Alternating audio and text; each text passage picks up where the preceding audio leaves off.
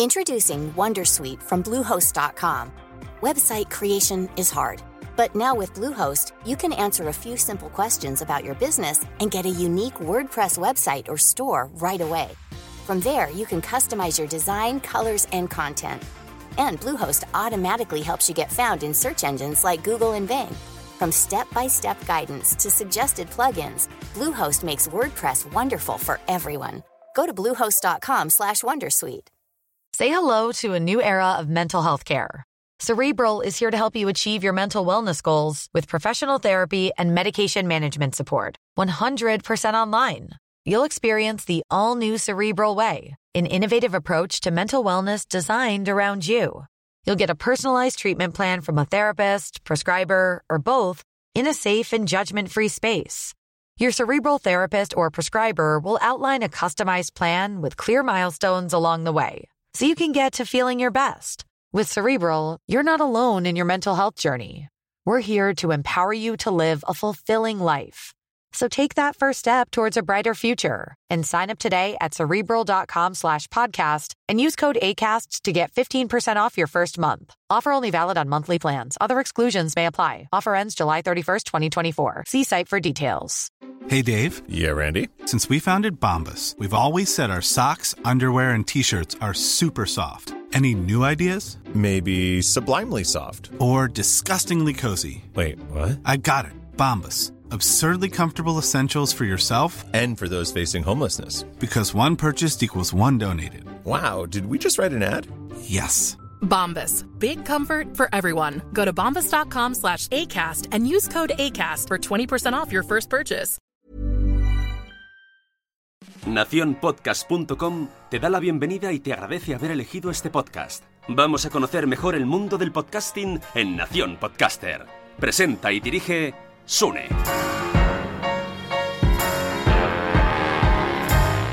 Hola, buenas. Estamos en Nación Podcaster. Yo soy Sune. Hoy tenemos aquí de invitada a Hanna Fernández. Muy buenas. Muy buenas, Sune, muchas gracias. Hace tiempo que quería hablar contigo eh, de tu podcast. eh, Dilo tú si quieres en español y luego yo lo digo en Eh, inglés. la guía para la vida. ¿era Para vivir bien. Para vivir bien. A Guide to Live Well. Ah, perfecto. Entonces hoy vamos a hablar un poquito. Bueno, ya hace tiempo que te sigo por eh, podcast. Descubrí y dije, qué guay, me enganchó con algún libro que creo que era el de Club de los Cinco, ¿puede ser? De las 5 Ah. a.m., sí. Bueno, De las las 5 de la mañana, ¿verdad? las 5 a.m. Y a partir de ahí me enganché. Y luego vi que la gente te seguía y tal. Digo, bueno, si ya he hecho yo que cinco más te escuchen, pues mejor. Así que hoy vamos a pasar un rato contigo. Fenomenal. Hoy cambiamos papeles. Tú entrevistas Sí. y hoy entrevisto Estoy un poco nerviosa, es la primera vez que me entrevistan, ¿eh? Bueno, yo también un poco nervioso de estar delante de la persona, literalmente. Nación Podcast. ¿Sabes lo que es, no? Sí. Una red de podcast, producimos podcast. Quien quiera que le edite el podcast, pues que venga y, y hacemos ahí un presupuestillo y tener un podcast muy chulo como el tuyo de entrevistas. Cuéntanos, Hanna Fernández. Primero, yo no sé, ¿puedo- ¿podemos indagar un poco en tu vida? ¿A qué te Claro dedicas? O sea, vamos a primero de cosas fuera del podcast. Vale. Pues eh, bueno, yo soy de formación eh, traductora e historiadora. Ujú. Estudié traducción e interpretación, que son básicamente idiomas, y después estudié historia porque me encanta la historia. Una de mis pasiones siempre ha sido la moda, así que dije, bueno, pues voy a ver cómo puedo yo empezar a trabajar en esto del mundo de la moda, que es eh, bastante complicado. Así que, bueno, empecé una carrera profesional que ya llevo unos cuantos años, unos 15 años, que se puede resumir en que creo contenido. Eh, Lo empecé haciendo con mis primeras prácticas en una revista de moda, en la redacción de una revista de moda. Después empecé a trabajar en una agencia de comunicación y ahí pues redacto, redactaba notas de prensa, guidelines corpora- corporativos de empresas, vamos, de los clientes. También trabajé haciendo esto mismo, pero dentro de una sola marca, no con varios clientes. Y ahora mismo sigo haciéndolo con mi proyecto personal, que es el podcast. Pero vamos, básicamente yo me dedico a la comunicación y a la creación de contenido. O sea, ahora trabajas para ti misma, mismamente. Eh, no, no, yo trabajo por cuenta ajena y por cuenta propia, porque Vale, ¿para qué tener un trabajo si puedo tener Exacto, dos? ¿para qué? Estamos en la misma onda. Claro. mi objetivo es poder trabajar y, y- y vivir de lo que me encanta, que es mi podcast y mi página web y mis redes y otras muchas más ideas que tengo, pero ahora mismo eh, compagino las dos cosas. Y cuando has dicho esto de moda, me ha venido a la mente Cristina Mitre. ¿Ten- ¿Tenéis relación por temas laborales? ¿Os Bueno, es que de antes? de hecho yo empecé a trabajar en la revista InStyle gracias a ella, por un Ajá. amigo en común. Ella en, en ese momento era la editora de belleza de la revista y gracias a ella yo conseguí las prácticas y empecé a trabajar en, en prácticas en redacción de moda y de belleza con ella. Y Ah. desde entonces, o sea, además de 10 años que nos conocemos. Oh, muy bien. Sí, sí. ¿Y cómo te metes en el podcast?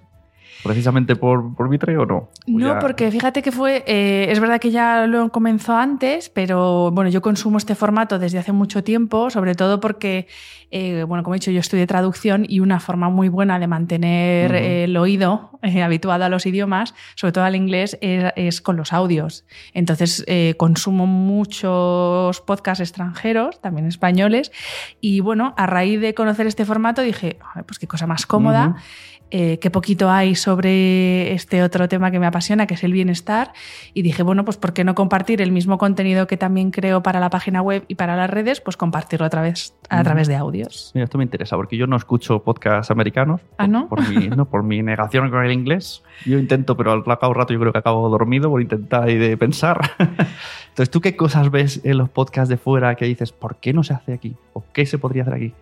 O, o no, o sería un spoiler porque a lo mejor lo quieres hacer tú. Mm, No, sobre todo veo el nivel de especialización que aquí todavía estamos un poco ahí que tocamos muchos palos y yo creo que una de las claves del podcast y a- hacia donde yo quiero tirar es hacia algo muy especializado porque al final el que te escucha es por algo concreto, Sí. no es porque hables de todo. Para eso ya hay otro tipo de canales de comunicación.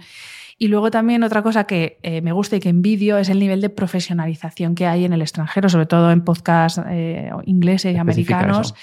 Pues eh, que hay gente que realmente puede vivir del Ah, podcast. vale, vale, pero... pero- Profesional en el sentido de, de que puede convertirse en una profesión. Exacto, de dedicar el tiempo Exacto. mm, sin que tengas luego que ir a otro lado. Exacto. Y a nivel de audio, ¿cómo lo ves? Y a nivel de audio, pues hay de todo. ¿eh? Creo que en España hay un nivel muy bueno técnico, de- dentro de- teniendo en cuenta que yo no soy técnico de sonido, ya te lo he dicho a ti que mm, sé muy poquitas cosas, pero a nivel de audio hay de todo. También es verdad que hay podcasts en los que prima más un nivel técnico y hay otros podcasts en los que prima el contenido. En mi caso, por ejemplo, pues yo puedo llegar a donde puedo llegar, entonces me interesa más el contenido más que, pues bueno, sé que Bueno, hay episodios oye, que son un cuadro del suena- sonido, pero eh, hago lo que puedo. No es verdad, es verdad, Ángel sí, de amor. Hay alguno que es un desastre, pero pues como que se me olvida poner para que grabe por el micro y graba por el ordenador y estas Yo cosas. es que lo que he visto bueno. en el podcast en España es que no tiene nada que tú, lo que para ti estás refiriéndote en calidad dudosa, que no es verdad, porque yo los he escuchado, eh, antes, o sea, la comparativa antes era horrible todo, ¿eh? Sonábamos todos fatal, o sea, hoy día alguien empieza un podcast de cero y ya nos hubiese gustado a todos, los que estábamos de 2009 eran todo, sonaba lata, ruido. Bueno, claro, pero como toda la tecnología avanza y también yo sé de gente que ha empezado grabando con el iPhone. Bueno, y a lo mejor es que el iPhone ahora graba mejor, porque antes ni eso. Pues puede ser, puede Antes ser. cualquiera, no, yo no usaba, me acuerdo, mucha gente usaba el micro del SingStar de la PlayStation Pues fíjate, y lo adaptaba. Y digo, claro, ya se nota ya. pues fíjate, yo es que soy bastante neófita en esto del podcast. Pero bueno, la gente sí que empieza un poco, ahora se lo toma más en serio y como mínimo a ver qué invierta al pri- al principio. Bueno, es que también al final el producto es que es un audio, entonces una mínima inversión para que Mm. el audio sea Mira, soportable. Te voy a romper los esquemas, no está en el guion. ¿Eh? Ay, ay, ay. Vamos Hanea. No pasa nada, venga. ¿Cómo...? Ahora se me ha ido. De la mínima inversión, yo creo que me ibas a preguntar. Vale. Cuando quisiste hacer el podcast, Sí. eh, ¿tardaste mucho en hacerlo o quisiste tener lo máximo preparado, estar lo máximamente preparada que tú decías, "Vale, ahora ya puedo, tengo el micro adecuado, ahora ya sé, o te lanzaste? No, me lancé. Eh, eh, lo que hice fue tener o esperar a tener lo que en marketing se llama el, eh, el producto mínimo viable Ajá. y dije, pues mira, no tengo música, no tengo entradilla, pues empiezo así por las bravas con el hola, soy Hanna, pero digo, voy a lanzarme porque si no empezaba yo veía que no iba a empezar nunca. Muy bien, mira, no me esperaba esa respuesta. Pues Me mira. esperaba que dirías, soy muy... No, necesito muy metódica, mira. O sea, lo soy, soy muy controladora, muy perfeccionista, pero es verdad que cuando algo me gusta mucho y, y dije, es que si no empiezo no voy a empezar. Si espero a que esté perfecto no lo va a estar, porque yo no soy técnico de sonido, no me puedo permitir tener un técnico de sonido cada Claro. semana. Así que dije, pues venga, vamos allá. Exacto, quiero que la gente coja ese ejemplo, hay que lanzarse. Sí, Yo digo, mi única de esto, que no suene un súper mal, y que no coman. Sofitos Sí. únicas, no comáis, que eso Es se puede evitar. Es verdad. Entonces, ¿qué objetivo tiene tu podcast? El podcast de Hannah Grigio. Live. Soy muy Venga, malo dilo en español, que no pasa nada. Ya aprenderé a decirlo. Pues eh, el objetivo del podcast fundamentalmente es aportar valor. Aportar valor y facilitar o dar herramientas a, a los que lo escuchan para que realmente puedan vivir bien, sin artificios, sin mamarrachadas, porque hay mucha mamarrachada en el mundo del bienestar. Y lo que yo intento es eh, aportar valor, pero es que lo intento con el podcast y es lo que intento, es mi propósito de vida también, o sea, aportar valor a las personas. ¿Tuviste algún punto de inflexión? Esto, esto lo escucho mucho. En plan, porque además tú eres muy de eh, meditación, etcétera, etcétera, ¿no? Y Mm. siempre que me encuentro a alguien que en un podcast, porque solamente no, no conozco gente real que no haga podcast y no hable de meditación, o sea, por la calle no me hablan de meditación, solo en podcast, siempre dicen, hubo un punto que dije, pum, como que petó, ¿no? Internamente y cambió el chic.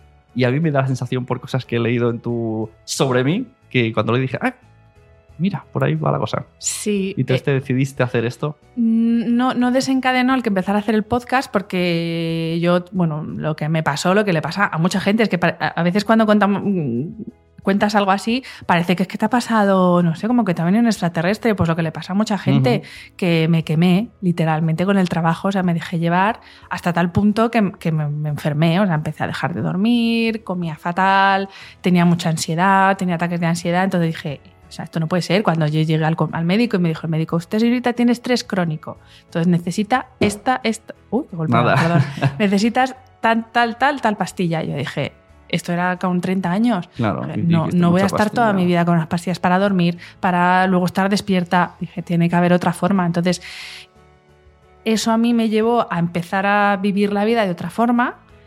En algo, es algo en lo que sigo trabajando y luego a raíz de ese interés por, por vivir la vida de otra manera, eh, años después, pues descubrí este formato del podcast y dije, bueno, pues todo esto que estoy yo averiguando y que estoy experimentando, porque yo hablo mucho desde la experiencia personal, voy a contarlo en formato audio. En el último entrevistado, que me vas a recordar el nombre. Javier Iriondo. Gracias. Maravilloso, Javier. Eh, me gustó mucho cosas que decíais los dos, ¿no? De que al final todo el mundo tiene el mismo problema. Le he pasado el audio a un par de amigos y digo, escúchatelo. O sea, es los, los límites que te pones, las preocupaciones. Mm. eh, o sea, al final. ¿Sabes todo el qué mundo pasa? tiene Yo creo que todo el mundo tiene ese tipo de crisis. Luego hablaremos, si, si sigues el guion, que no lo sé, de, Es, de, es de, pues, de cambiar, de reinventarse. Creo que todo el mundo en algún momento de su vida vive ese tipo de crisis. Y hay gente pues, que lo enfoca de una manera, otros que les da por beber, otros que les da por irse a dar la vuelta al mundo.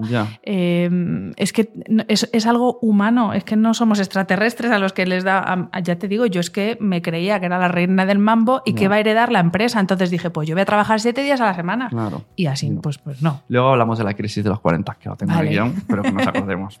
y que mi mujer me dijo, "Esto tienes ahora la crisis de los 40. Y yo, "Mi, mi, mi". Y tengo 39 todavía.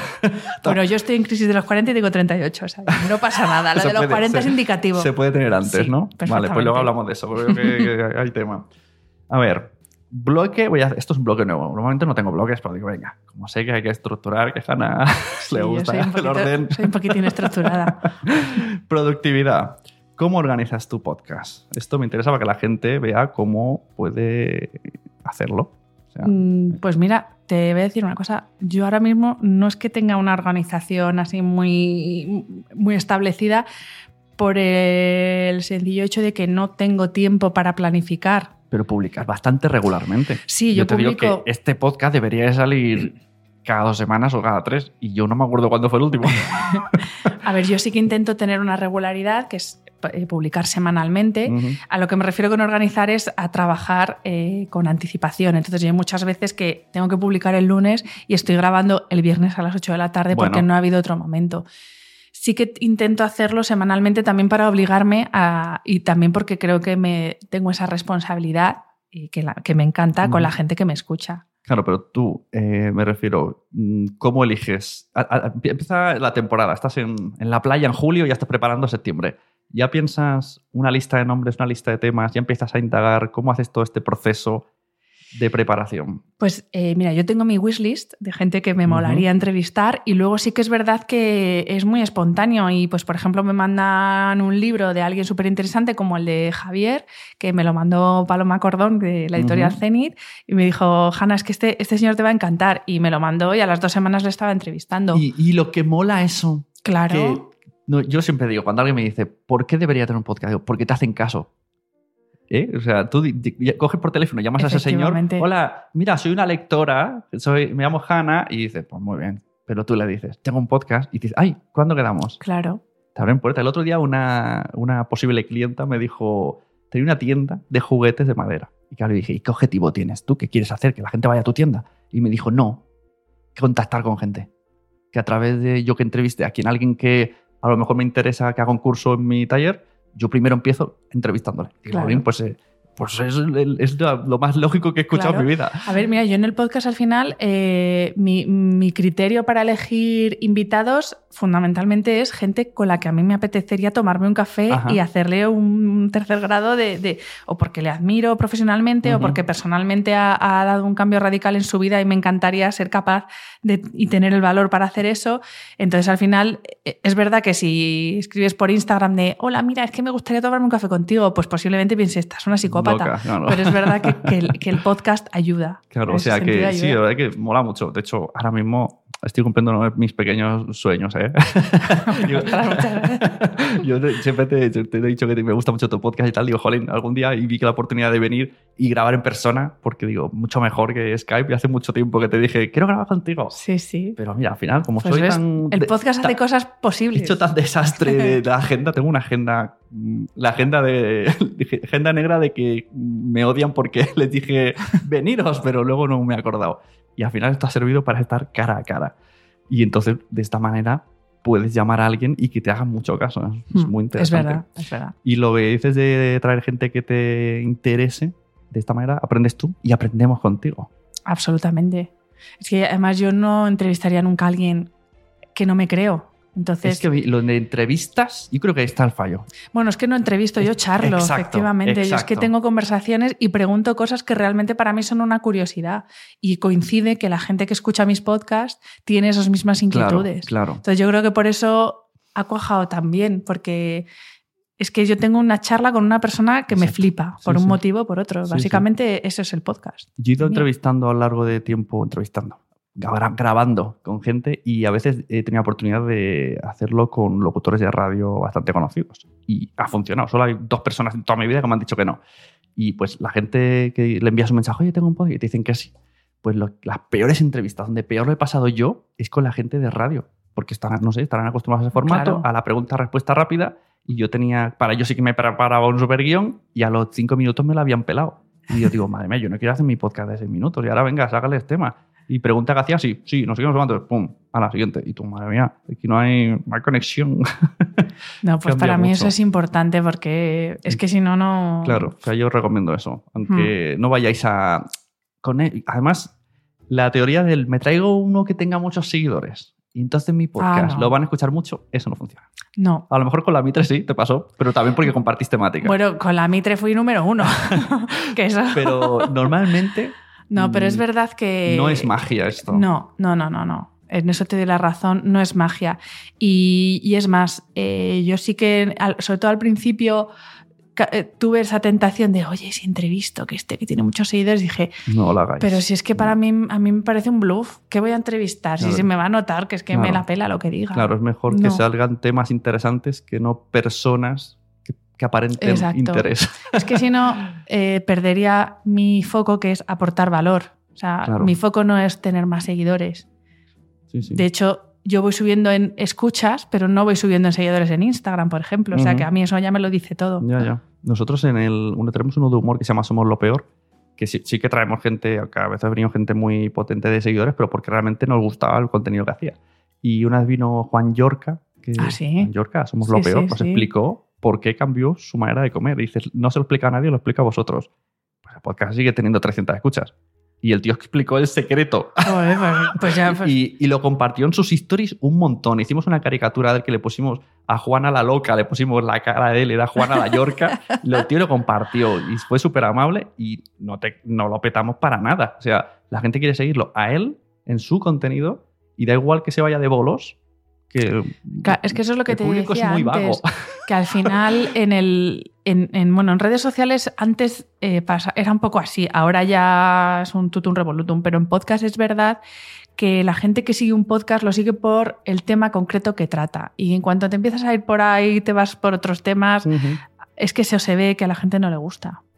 Porque te, siguen por algo. Sí, sí, el público del podcast Te es, escuchan, mejor es curioso. O incluso a veces escuchan a la persona. también pero a la persona dentro del formato. O sea, si a lo mejor a este podcast tu audiencia no lo escucha, porque quiere escucharte a ti hablar Sí. con las personas que traes tú. es muy chungo. Pero yo tengo una satisfacción interna muy guay, que lo Pues- sepas. pues la satisfacción es mutua bueno, ¿qué, ¿con qué cacharritos grabas? Háblame de cacharritos. Pues mira, te- Que sé que te gusta me lo he tenido que apuntar porque no me sé ni las marcas. Yo grabo con mi ordenador Ajá. eh, y un programa. ¿Digo el nombre del programa? Claro. Pues Audacity es el programa. Luego grabo con una mesa de sonido de la marca Behringer, Ajá. que sé utilizar dos botones de los 200 que tiene, o sea que tampoco me sirve para mucho. Y con dos micros, estos sí son bastante buenos, creo, de la marca Sennheiser. Y, y esto es con lo que grabo y con lo que voy por el mundo. Muy bien. ¿Y lo conectas Eh, al ordenador? Exacto, lo enchufo al ordenador, mm, tengo mis cuatro cositas apuntadas que tengo que chequear para que se grabe bien y poco más. Y edito yo, o sea que por eso hay veces que hay episodios que no suenan tan bien, pues porque uno hace lo que puede. No te quites mérito. Está muy guay. Mm. Lo pasa, a veces fallas, que No hay pasa cosas, nada. pero oye, son cosas, todo el mundo No, no, yo lo llevo fenomenal, no pasa nada. A ver, dime algo que hagas con el podcast que pueda aplicar a los míos. Y no me vengas con. Ay, tú hace mucho que. Porque seguro que estás pensando, ¿cómo le voy a decir? Nada. Tú, algo que digas. Esto seguro que. Algo que, que digas, que estés Mm. orgullosa de tu proceso. Y yo me copio. Eh, pues eh, básicamente es lo que te decía antes, es eh, en- charlar con gente que de verdad para mí es interesante. Yo los llamo personas brillantes porque para mí son personas brillantes o por su experiencia personal o por su trayectoria profesional o por ambas cosas. Y, y creo que esa autenticidad y esa honestidad es lo que funciona. Porque ya te digo, o sea, entrevistar por entrevistar, no. O sea, yo tengo una charla y con una persona que yo creo que además se nota cuando pregunto que admiro a esa persona. Entonces, creo que para mí eso es un valor que tiene mi podcast que en otros, pues lo mismo no hay. No, digo en los tuyos, digo que en otros lo Sí, mismo sí. no hay. Y si tú encuentras un libro que te gusta mucho, como has dicho, ¿intentas saber más de la persona o, o lo entrevistas en base a lo que ha dicho del libro?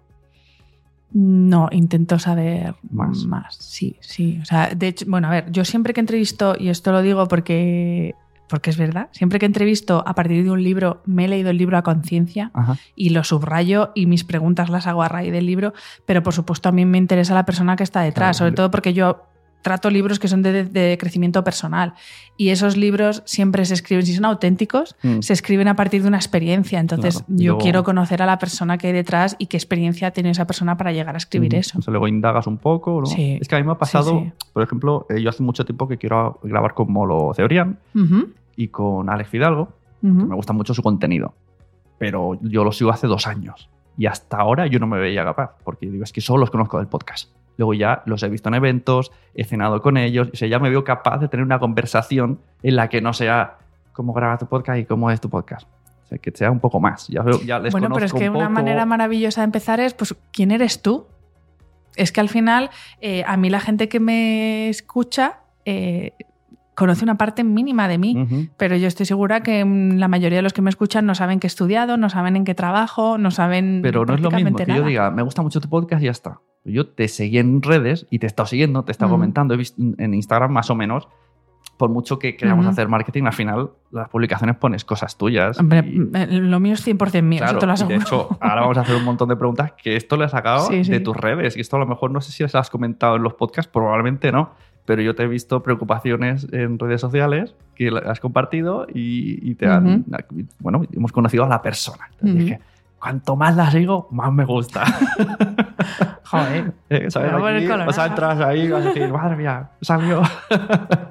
Entonces, a eso vamos. He apuntado palabras sueltas Ujú.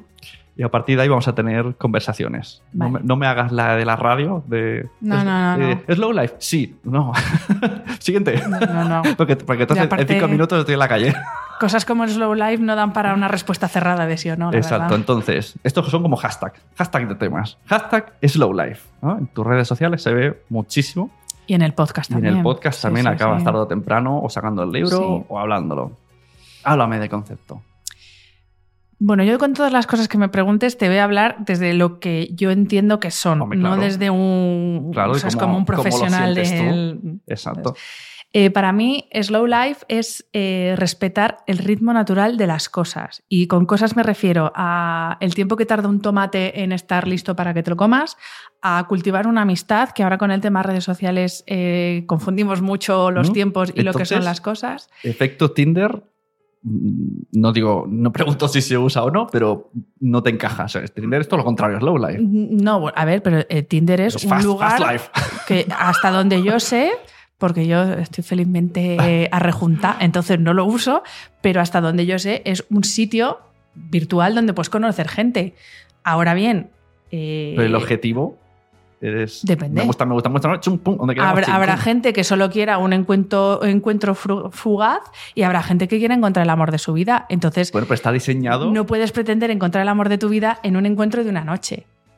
Ya. Eso es Sí, complicado. está claro que luego cada uno depende del Claro. uso, ¿no? Es como un O sea, arma. Yo con, el- con lo del tiempo natural de las cosas me refiero a que eh, no podemos pretender que todo vaya rápido para Ya. poder vivir cuantas más cosas mejor, porque lo que pasa es que al final, pues eso, pasan cosas por tu vida, pero no las estás viviendo. Entonces yo de lo que me he dado cuenta es de que vivía eh, a toda pastilla. Y lo que intentaba era que las 24 horas del día cupiesen cuantas más cosas mejor. Y al final, ¿qué pasa con eso? Que acabas reventado vivo porque estás agotado y, y no has disfrutado de nada. ¿Y cómo se lleva una.? Ya sé que no me has dicho que no eres experta y tal, pero desde tu No, experiencia. pero yo te digo lo que yo hago. ¿Cómo se llama una slow life en la vida en la que tenemos familia, mascotas, eh, hobbies puede ser si tienes tiempo? ¿Quieres descansar? ¿Quieres comer? ¿Quieres ir a comprar al súper? Pues mira, ¿Cómo lo primero de todo, que a mí es una de las cosas que más me ha costado, es eh, siendo consciente de que hay que renunciar a cosas.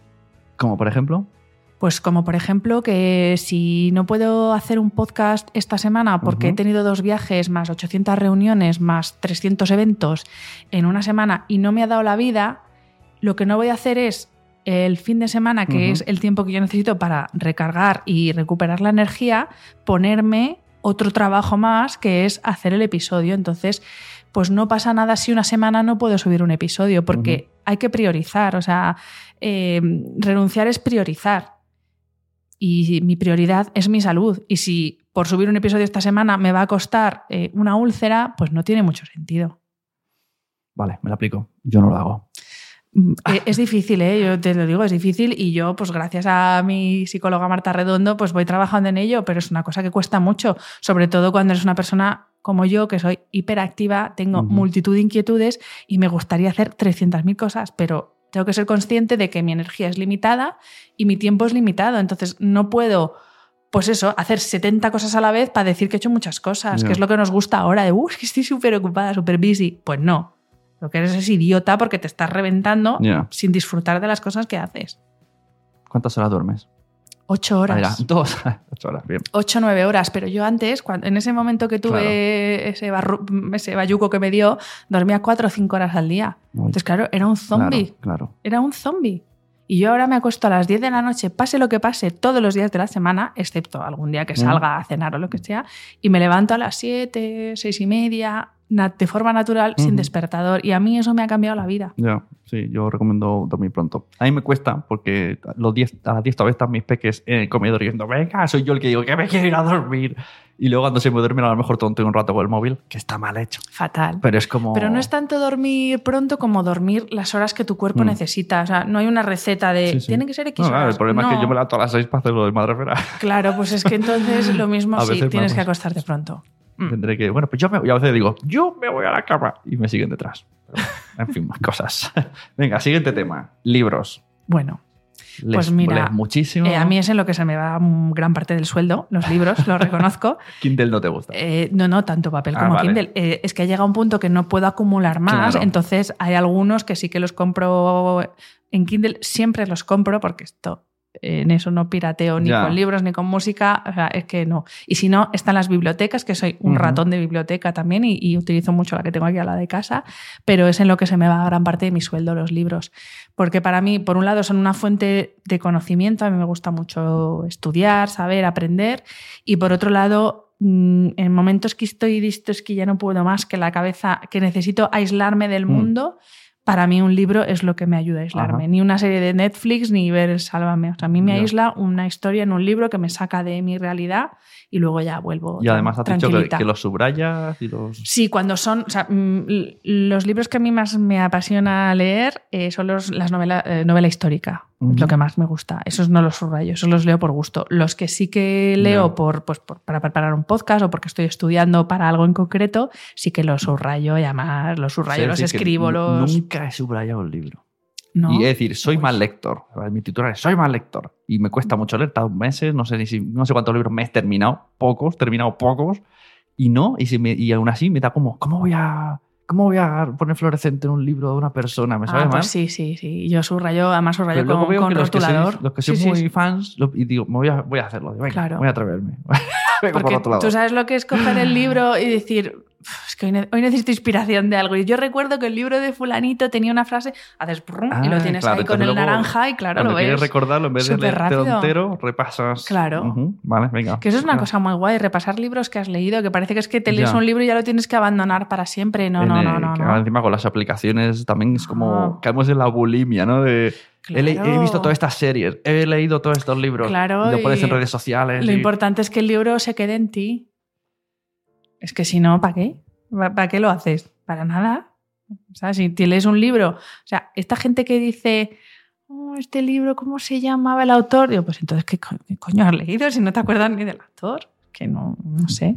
Ya, entonces que no le ha gustado. Mm, O que no le ha puesto suficiente atención. Oye, oye, oye, Me siento, sé, me siento, no sé, me siento aludido. A ver, que luego puede haber un libro que, sea, que digas, "Uf, qué horror de libro y no te quieras ni acordar, pero eso es otra cosa. ya. Bueno. A mí me atrapó el otro día. Yo te digo, vuelvo dentro del de ambiente que soy súper mal lector. En Kindle me pillé el de Risto Mejide de Urbrands. Sí. Y me ha molado mucho. Lo he leído, muy bueno. Sí, sí, sí, sí. Ahora buscaba bueno. uno muy parecido, pero no encuentro uno parecido. Estoy por, bueno, leeré otra vez. Pues mira, hay otro eh, similar que también es sobre branding y marca personal que a mí me gustó mucho, que es, eh, es Yo soy Dios y mi marca personal, mi religión. Ah, mira. Es un libro de branding y marca personal muy bueno. Mm, Es que me gustó cómo enfocaba, como decía, mm, pues eso, ¿no? Que, la, que construir una urbanización e ir poco a poco, ¿no? Primero construyes, qué sé, el río, luego un bar y todo eso vas con la marca hasta que tienes ya una ciudad entera que se representa Claro. pues las redes sociales, te metes luego en el podcast, sería un- ha- ha- haces obras en otro lado Claro. y estaba muy guay eso. Ujú. Me quedé como... Sí, es muy buen libro. Sí. Siguiente, tabaco. Uf. Pues mira, eh, durante una época de mi vida de unos cuantos años, pues fue mi compañero de batalla y básicamente era, eh, bueno, llegó a ser eh, quien decidía eh, dónde iba a cenar. Mm, Sí, si iba a cenar a un sitio que tuviera zona de fumadores o no. que me limitaba mucho a la hora, por ejemplo, de viajar, porque llegaba a plantearme hasta si en el aeropuerto, desde donde luego tenía que salir, había zona de fumadores o no. Llegó a ser para mí una esclavitud. Pues oye, pues felicidades porque lo has dejado. Hace ocho años, Pues sí. eso, con, ese de hecho, enganche, muy bien. Sí, bueno, yo tuve una época que incluso llegué a fumar dos cajetillas al día. O sea, que es una ¿Y ¿Cómo se deja eso? Yo no. Creo que he fumado muy poquísimo, no me gusta, lo odio y me da mucha rabia cuando alguien huele a tabaco, así que agradezco. Bueno, de hecho yo ahora eh, soy un poco estricta con el tema tabaco porque es verdad que ahora mismo me cuesta mucho entender eh, que una persona, con todo lo que sabemos, Ya. Eh, quiera comprar papeletas para morirse antes o morirse muy Bueno, mal. Hay casos que dices, gente que para dormir necesita el aparatito este de apnea para Mm. respirar y luego fuman. Dices, a ver, a ver. No, o cosas como, pues por ejemplo, aquí en Madrid, que tenemos el tema de la almendra de Madrid Central, con el tema de la contaminación, y a la gente, ¿sabes? Como que se, se parte la camisa por la contaminación, y digo, pues luego estáis todos con el pitillo en la boca. Pues es que eso es mucha más mierda para vuestros pulmones. Que a ver, eh, obviamente cada uno con su cuerpo hace lo que quiere, Sí, sí. Pero sinceramente me parece un veneno y me parece una absurdez Ya, seguir mí- fumando hoy por hoy. Y me repatea cuando hay niños. Y yo he visto Bueno, escenas de dar la mano al niño y en la misma mano el cigarro que le da le cae a la altura del ojo a su hijo. Digo, para Dios. Pero bueno, enhorabuena. ¿Algún, Mm, muchas gracias. algún sistema. Eh, sí, eh, pues mira, te voy a decir una cosa. Eh, bueno, a alguien. fundamental para dejar de fumar, querer dejarlo, ¿eh? porque Ajá, esta gente que claro. dice, Ya. bueno, venga, voy a, último. voy a ver si aguanta hasta el lunes. 31 de diciembre, el último, ¿no? Efectivamente. No, es que dices, es que lo quiero dejar porque es una mierda. Y es Pues yo- veneno y no aporta nada y no relaja. O sea, es que es mentira, Claro. es que no relaja, no calma, no te ayuda a socializar. No, es una mierda. Es una Yo creo mierda que eso que dicen- mata. Que dicen, a partir de tal día lo dejo. No, yo no. creo que es, lo dejo, pues lo dejo ya. ¿no? No, O sea, tienes quiero, que, quiero dejar que- algo, pues lo tienes dejo que ya. querer de verdad. Y yo lo que hice fue un programa que no sé si seguirá existiendo, pero es un programa gratuito del Ayuntamiento de Madrid, que seguro que en muchos ayuntamientos lo hay. Era un programa de siete semanas que teníamos, éramos un grupo y teníamos un médico que era exfumador y que sencillamente nos ayudó a entender por qué teníamos esa dependencia, nos explicó claramente qué es lo que hacía el tabaco en nuestro cuerpo y yo no he vuelto a fumarme un cigarrillo ni creo que lo vuelva a hacer. Y te voy a decir una cosa, a mí el olor del tabaco no me disgusta, porque luego hay gente que lo deja porque le empieza a dar asco. A mí no me disgusta el olor del tabaco. Claro, para no, nada. sí, es, es- es que es- ahí está la cosa, igual que la gente Pero claro, mm, que es como si, si te gusta el olor de la cicuta, vaya, pero no te la vas a beber, ¿no? Ya. Pues ya está, pues es lo mismo. No, pero aún así, aunque seguro que hay mucha gente que escuchó lo mismo que tú y no ha podido. Y no tiene nada que ver fuerza de voluntad, no lo sé, no sé qué es. Claro, es que depende bueno, del quizá yo enganche, tuve la suerte de encontrar. No, es que el enganche es el mismo, si es que eh, la adicción, el- Ya, ya. la sustancia adictiva la tiene igual el de la cajetilla que el de liar, que la gente se engaña con lo del de liar. Es Ya. igual de mierda. Yo Sí. también pasé por sí, el a mí me hace gracia que hay gente que dice, no, así tardo más porque... Mentira y luego dice, cochina. mentira porque te pones el domingo por la tarde Por- no, y- y te, conviertes en un profesional y 10. yo, yo me los liaba mientras iba andando por la calle hablando por teléfono. O sea, yo me hacía unos, unos pitis de profesional haciendo otras cosas que no, que no, que no. Y es verdad que lo mismo, pues hay gente que necesita más ayuda, pero, pero de verdad la satisfacción y, como luego tú te encuentras, que es que Mm. además los efectos de dejarlo se notan en, tre- en tres días que el mono ese es psicológico, que no hay un mono físico, que- no, que no, que de verdad que. Y no engordas. O sea, no, es que yo creo que esos son mitos de, la- de las empresas tabaqueras para que no lo dejes. Por favor, cuidemos esas cosas, porque ¿de qué nos sirve comer orgánico, ir al gimnasio, abrazar árboles, si luego fumamos? Ay, ay, ay, No. mira, mira, a veces yo, es, ahora que me ha venido, por las mañanas veo muchas veces, casi siempre son chicas, ¿no? que dejan a los niños al cole y se van a caminar la caminata con las amigas y se encienden un cigarro. A ver, pero si te vas al bosque a caminar, ¿qué haces con- no me cuadra. No supone que lo haces para, porque necesitas eh, y te vas al bosque para respirar aire. Claro, pues yo salía del gimnasio y me fumaba dos pitis del tirón y claro, me decía el entrenador, pero tú sabes lo que estás haciendo. Claro, en el peor momento. ¿no? Mujer, que tienes ahora toda la sangre ahí dándolo todo por el organismo y vas y le metes ese veneno para que llegue bien a todas las células. Que no, ¿Ves? Otra prueba superada. Check, ¿ves? que de verdad. Y a la gente que lo está intentando, ánimo. Mm. Ánimo porque yo sé que no es fácil, pero es que es mierda, por favor, que es mierda. Muy Siento bien. ser tan radical, ¿eh? pero, sí, no, pero perfecto. Yo lo odio bastante yo que ¿sabes qué pasa? Perdona que te corte. Eh, mi, mi padre tiene una enfermedad pulmonar. No, no es por el tabaco, él hace, un- bueno, sí fumó, pero hace muchos años que dejó de fumar. Pero mi padre, por ejemplo, cuando hay en Madrid niveles de contaminación muy altos, se tiene que ir. Ya ves. Entonces, jolín, si tienes los pulmones sanos, Sí, no sí. te los destroces. Sí, sí. Que- que de verdad que se mi vive mal. Mi suegro murió de eso. Y tengo una tía que, sin fumar, por ser mujer de fumador, le dijeron, ¿usted cuánto se fuma al día? Dijo, nunca he fumado en mi vida. Y lo tenía Claro, fatal. los fumadores pasivos. Mm, Bueno, pues nada. Pues venga. Siguiente tema que no creo que hayas hablado en tu podcast. Nunca lo he escuchado. ¿Las caras has hablado en tu podcast? No, esto, esto lo dejas No, solo en para el las podcast redes. no. No, Pero no, estaría no, no. interesante. Porque no deja de ser también... Dan para mucho. Hombre, ya te digo. A mí me han dado para mucho en las redes. Pues mira, las canas para mí han sido o son sinónimo de aceptación. Yo tengo Ajá. canas desde hace, ahora tengo 38 años, yo creo que desde antes de los 20. Ujú. Y yo me tiño prácticamente desde entonces. O sea, calcula, no te digo ya en dinero lo que es eso. Ya. Y pues mira, eh, hace dos veranos estaba leyendo un- en el glamour inglés, justo había un artículo que, que decía que por qué hay es- esta neura con las canas cuando el gris es un color más. Y dije, coño, pues es verdad. O sea, igual que está el negro, el marrón, el rojo. Ya, pero aquí me hace una cosa. Eh, cuando un chico tiene canas, se relaciona con George Clooney, que es sexy. Pero cuando una chica tiene canas, no. Pues ahí está.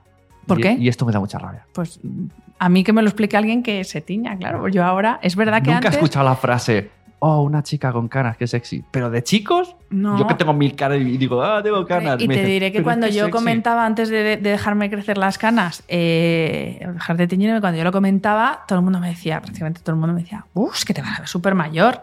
Al contrario, o sea, a mí me da una luz la cana que no me la daba el pelo negro que llevaba antes de teñido. Entonces, pero más allá de eso, es que eh, vuelvo a lo mismo. No, no digo ni que sea mejor ni peor teñirse o no, pero hazlo porque quieres, no porque una marca X te dice que las, las canas son de vieja, porque no. O sea, no, no. Otra cosa es descuidarse o no lavarse el pelo. Eso es mucho peor que Claro. llevar una cana bonita, bien cuidada y un pelo bonito. Esto, ¿nos conoces a Raquel Bernácer, que hace el podcast Alimentarte? No, no la Pues conozco. esta ahora es un podcast que está nuevo Otro, en Na- otro más para la lista. en Nación Podcast y, y es- te va a gustar porque habla, habla de salud y con expertos, y, pero no es en plan recetas, pero está guay. Y también en su Instagram he visto que está... Tenéis que hacer un hashtag, eh, I love canas. Está, en- Pues- está ahí también y dije, No, mira, ¿Tú ya va". sabes la de gente que me ha escrito para decirme cómo lo has hecho? Es que, es que por eso digo, me ha sorprendido porque por ahora yo he visto a dos, a ti y a ella, pero no veo más gente que lo diga. Ni siquiera chicos, los chicos tampoco presumen de canas, por mucho que digan, es que sexy. No, No. todo el mundo lo llevamos con vergüenza. Pues no, pues las canas son súper sexys. Sí, porque es que un sexy no es un pelo, es una persona. Es que todas estas cosas del marketing hay que empezar a dejar Ya. de creérselo tanto. Mira que lo digo yo que trabajo en esto, ¿eh? Así como anécdota, decir Pero- que a mí me empezaron a salir con el primer hijo. Yo no tomaba café ni tenía canas. Tuve un hijo, me salieron canas y tomé café. Segundo hijo, dupliqué café y lo de las canas ya no. Bueno, a mí las primeras que me salían rollo puma, o sea, no las primeras, pero ya cuando me salían mucho, que parecía el puma de verdad, me salían así en las sienes, fue cuando tuve este episodio de ansiedad. Puede ser que sea por. Y ahora tengo pues toda la cabeza. Pues bueno, pues bienvenida sea. Tan feliz que estoy. Está muy guay. Y la de dinero que me ahorro ni te cuento. Y tanto. Y encima te da para publicaciones en Instagram. Exacto. no, pero además no sé. No, pero es verdad que ahora son una señal de identidad, ¿eh? Claro, no, no, sí. o sea, y de hecho, mucha gente que me escribe, no por el podcast ni por nada, sino por las canas y me dice, ¿dónde te las has hecho? Y digo, bueno, esto no Ay, se ay, hace, ay, es que esto me sale. Mira, pero- es que esto que acabas de decir. El otro día estoy yo ahí el peluquero, el barbero, y, y viene un chico joven ahí de estos super modernetes con tupé y dice: Ponme canas. Y yo, mira, yo mira, mira mi peluquero y digo: "Estamos- El mundo se va a la mierda.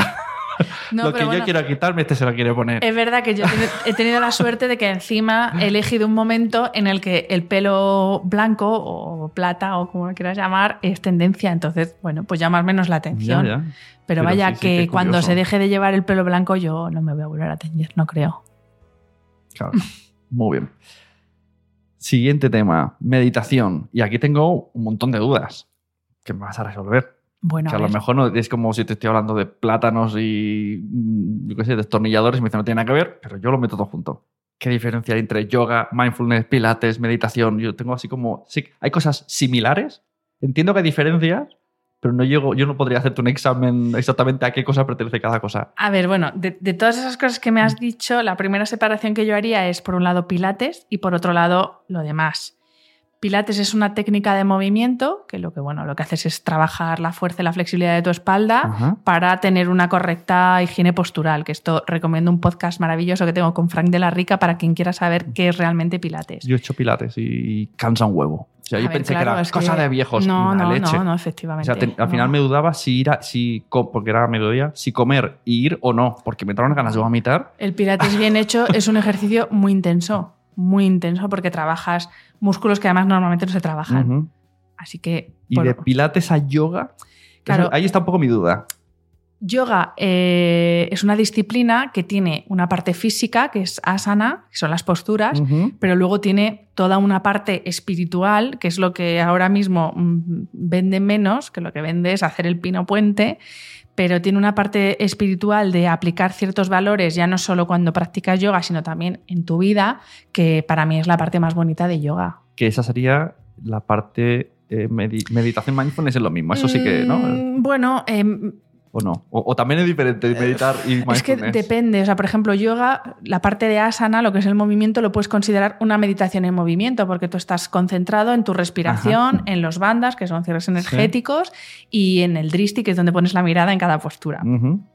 No sé, esto te suena Sí, sí, chino, no, pero bueno. así es muy pirata, te Se puede decir que yoga, la parte física, es como una meditación en movimiento. Eh, luego, es que me- meditación hay muchos tipos de meditación. O sea, meditación no es Ah, una cosa sola. vale. La que más conocemos aquí es la Mm. meditación vipassana, que es la que se centra en la respiración. Entonces, tú pones la atención en tu respiración. Madre mía, tienes que hacer un podcast de esto, traerte a gente. Bueno, ah, eh, tengo, tengo, bueno, de podcast tengo tres de, sobre yoga. Eh, tengo con Almudena Sánchez, con Cándida Vivalda, con Úrsula Giovanna de, sobre yoga. Eh, de meditación también hay, pero quiero hacer más porque también eh, está súper sobado el tema de la meditación ahora mismo. Y te voy a decir una cosa, eh, yo al principio me obsesioné con la meditación de me compro el zafu, que son los cojines para meditar, mis velas, mis inciensos. mis Meditación y mindfulness es lo mismo. No es exactamente lo Vale, mismo. luego. Meditación es una técnica, mindfulness es Un estilo de vida, actuar con conciencia plena. Es como yo lo defino. Y luego sería, claro, y luego, y luego está Slow Life, que podría incluir luego- muchas cosas de estas. Claro, claro, es que si tú vives al ritmo que tienen que ser las cosas, puedes hacerlo todo con conciencia plena, no a toda pastilla sin enterarte. Y hay un uso excesivo de la palabra mindfulness eh, para vender más cosas. Hombre, es que cualquier Hombre. palabra en inglés, pues mira, ya está el nombre de mi podcast, es que cualquier palabra en inglés vende no, más. hombre, tú, no, tú- no, tú- no, no, podcast, no. sí, no, pero me es refiero, verdad, sí, sí. hay una serie de palabras Sí. que a priori están bien intencionadas, que eh, mola, que todo el mundo deberíamos implementar, pero por ejemplo, yo te voy a decir, y esto es aquí, voy a abrir el melón, ¡paca! Venga, ¿vale? va. Eh, feminismo. Todo, yo me puedo considerar feminista. Lo más probable es que arrastre una mochila de no feminista por la historia que llevamos, la familia, etcétera, etcétera, pero por lo menos estoy concienciado. Pero no lo voy diciendo a los cuatro vientos. En cambio, sí que veo cosas que ya salen. Hola, nosotros somos un podcast feminista, nosotros somos un youtuber fe-", y la etiqueta. Entonces Mm. me parece, y libros, libros feministas, ahora vas a la librería. Bueno, es que por desgracia está de moda. Entonces- el problema es que cuando las cosas se Claro. ponen de moda, al final se acaban quedando en la superficie y no se profundiza en el origen del problema. Mm, sea, Yo, yo- tampoco que- voy que- diciendo por ahí soy feminista. claro, pero es- y se yo- sobreentiende. Yo lo que creo es en la igualdad de todos y que creo, creo que hay un problema de machismo en la sociedad Sí, y sí. que no se soluciona haciendo pancartas o gritando, se soluciona con educación desde que eres pequeño. Porque cuando llegas a los 30 años siendo un machista o una machista, es sí, muy sí. difícil cambiarlo. Sí, sí, no, por ejemplo, yo me, me hace gracia que nosotros en el Buenos Días Madre Esfera, Jolín, es un podcast feminista. Eh, Gabinete de Curiosidades es un podcast feminista, pero nunca nadie lo hemos dicho.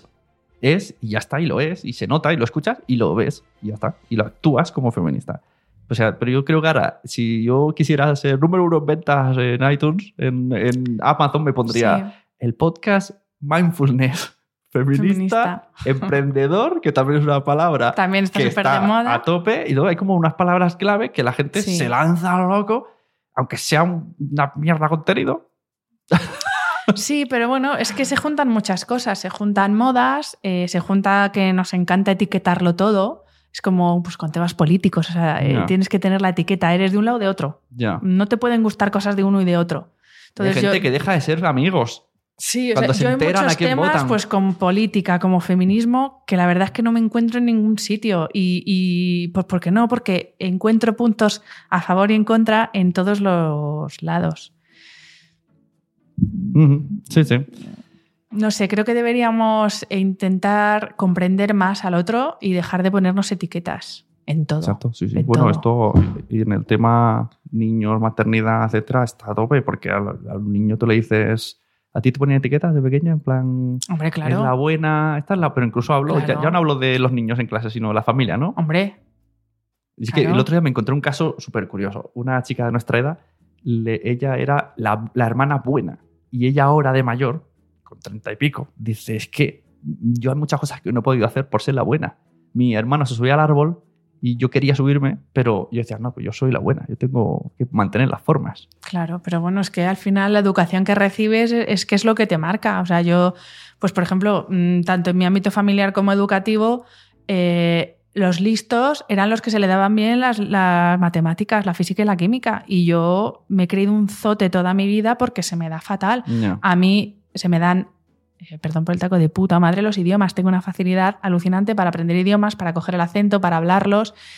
Eh, tengo muchas de lo, de lo, que se llama soft skills, que son las eh, habilidades más humanas o sociales, uh -huh. y eso en el cole no se valora. O sea, lo que se valora es que seas un cerebrito, se valoran las habilidades más técnicas o más mecánicas, sí, sí. pero no otro tipo de habilidades, la empatía, el saber bueno, escuchar, es que en el, cole hay el saber hablar, eso no se valora. Hay muchas cosas que no se enseñan y se deberían de enseñar. Desde algo tan básico como oratoria que no sabemos hablar. O vivir con conciencia plena, por ejemplo.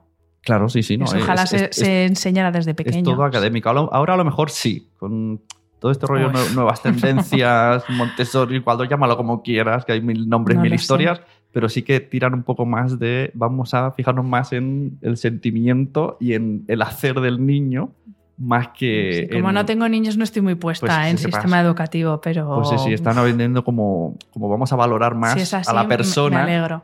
No todos los sitios, pero lo, lo- los que intentan meter, está ahí. hay una oleada también, es un poco, le llamaría entre comillas modas, porque es una moda que mola. Mm. el tener en cuenta a la persona y no al masa Pues, con oye, 10 me alegro. o masa con 5. Me alegro. Venga, siguiente tema. Eh, salud. No hemos terminado, espera, con Ah, el no tema de no, Mindfulness mindfulness, y conciencia plena y meditación, que al final lo que, no, lo que quería decir es que... Eso es que eh, no tenía yo conciencia plena. ¿Ves? No me estabas escuchando. no, es broma.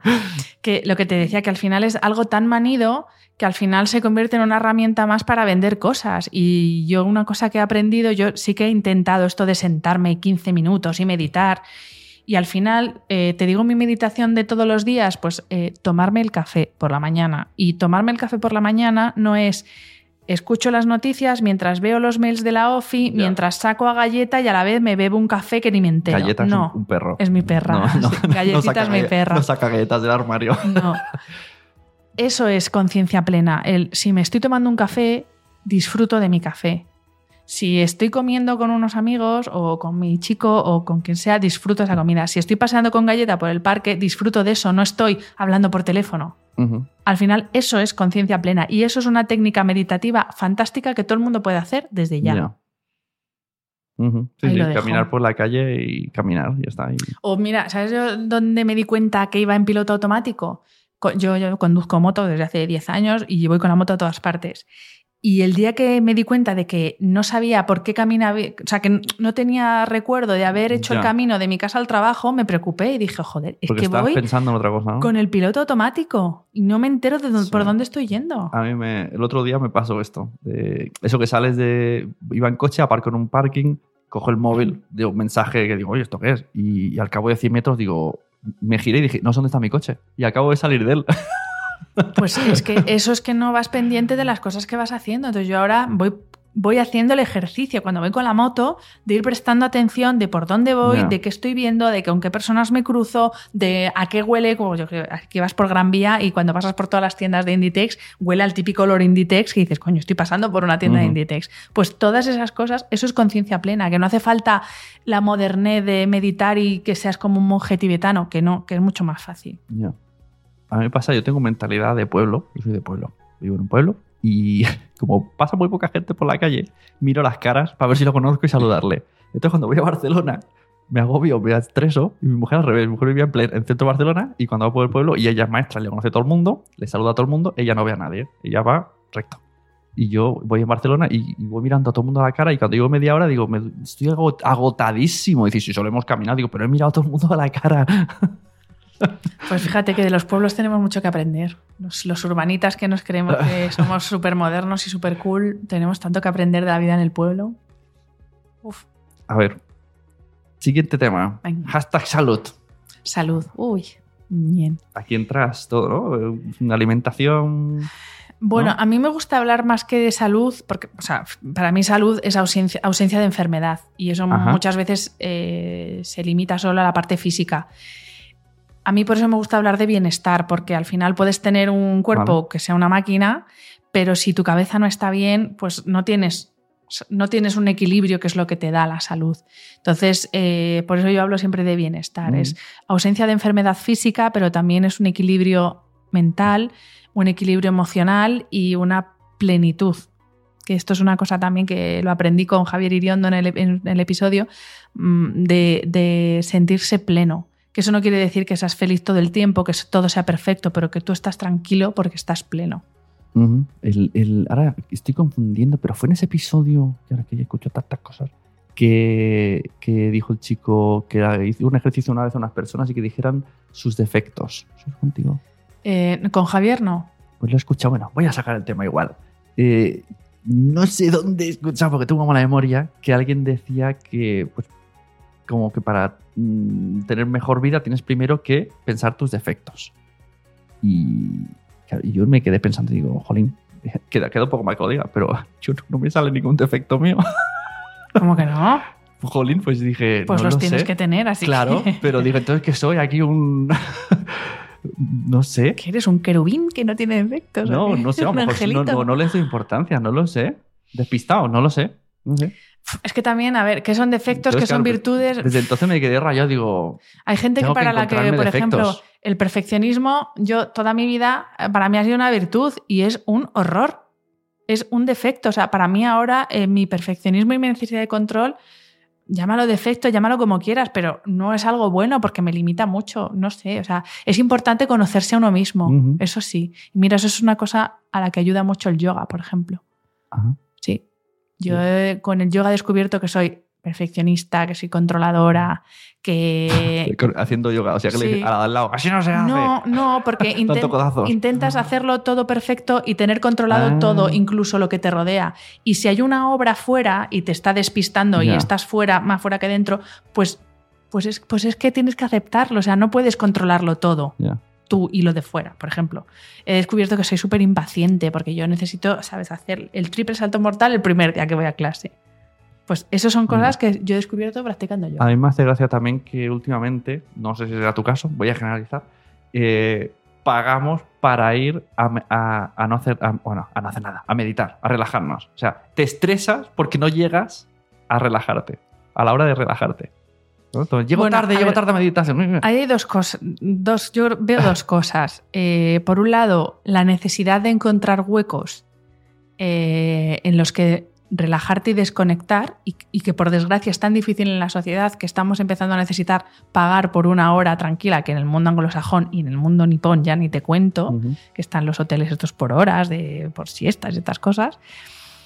Y luego, por otro lado, eh, eh, eh, bueno, es que está, está muy relacionado. Es, es precisamente eso, es la necesidad de pararnos.